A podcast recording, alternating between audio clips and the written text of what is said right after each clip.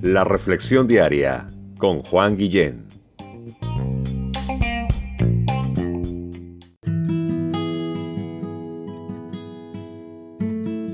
Josué capítulo 23, versos 11 al 3. Guardad pues con diligencia vuestras almas, para que améis a Jehová vuestro Dios. Porque si os apartareis y os uniereis a lo que resta de estas naciones que han quedado con vosotros, y si concertareis con ellas matrimonios, mezclándoos con ellas y ellas con vosotros, sabed que Jehová vuestro Dios no arrojará más a estas naciones delante de vosotros, sino que os serán por lazo, por tropiezo, por azote para vuestros costados y por espinas para vuestros ojos, hasta que perezcáis de esta buena tierra que Jehová vuestro Dios os ha dado. Señor, gracias por tu palabra. Toda ella es útil para enseñar, para llamarnos la atención, para corregir nuestro camino, para instruirnos en lo que tú quieres de nosotros.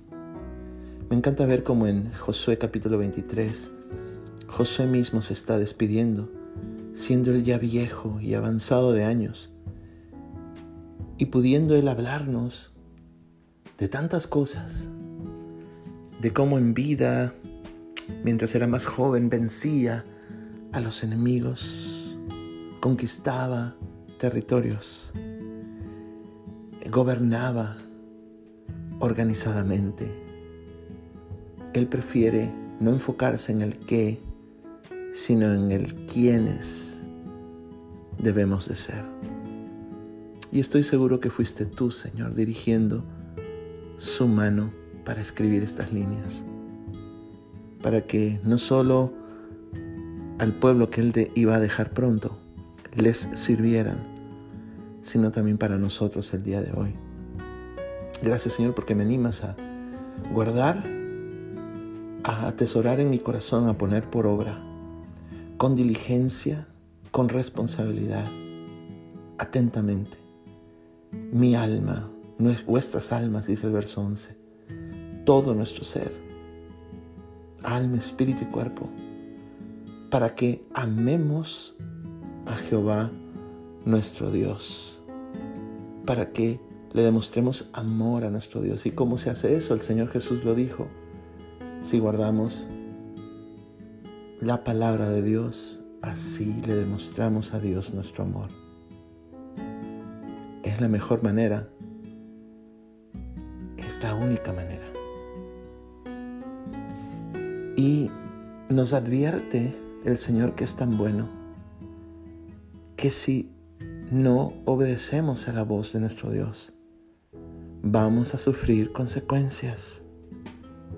Porque si nos apartamos, dice el verso 12, vamos a ver cómo nuestros enemigos vuelven a conquistar terreno. Si nos mezclamos, como hemos aprendido en, esta, en este capítulo, vamos a empezar a adorar otros dioses. Y esa es idolatría. Eso no es bueno para nosotros. Y es un insulto directo a Dios. Cuidado, es una advertencia.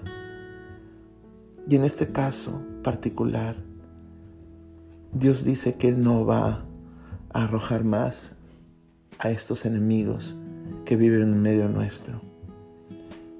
En aquel entonces, si te casabas con personas de otra fe, que traían a otros dioses, probablemente comenzabas a tener hijos, a tener más familia, y Dios no iba a dividir las familias. Pero también te iba a decir que hay consecuencia cuando estas cosas ocurren porque estas relaciones en aquel entonces con naciones enemigas, el día de hoy no necesariamente lo mismo, pero estas relaciones con aquello que nos quiso destruir en algún momento, aquello que sabemos que nos pudo y nos puede hacer daño, van a terminar siendo hasta el último de nuestros días, como dice el verso 13, siendo de tropiezo, de lazo, azote, de espinos para nuestros ojos. Escuchemos hoy la advertencia de nuestro buen Dios y hagamos caso a su voz.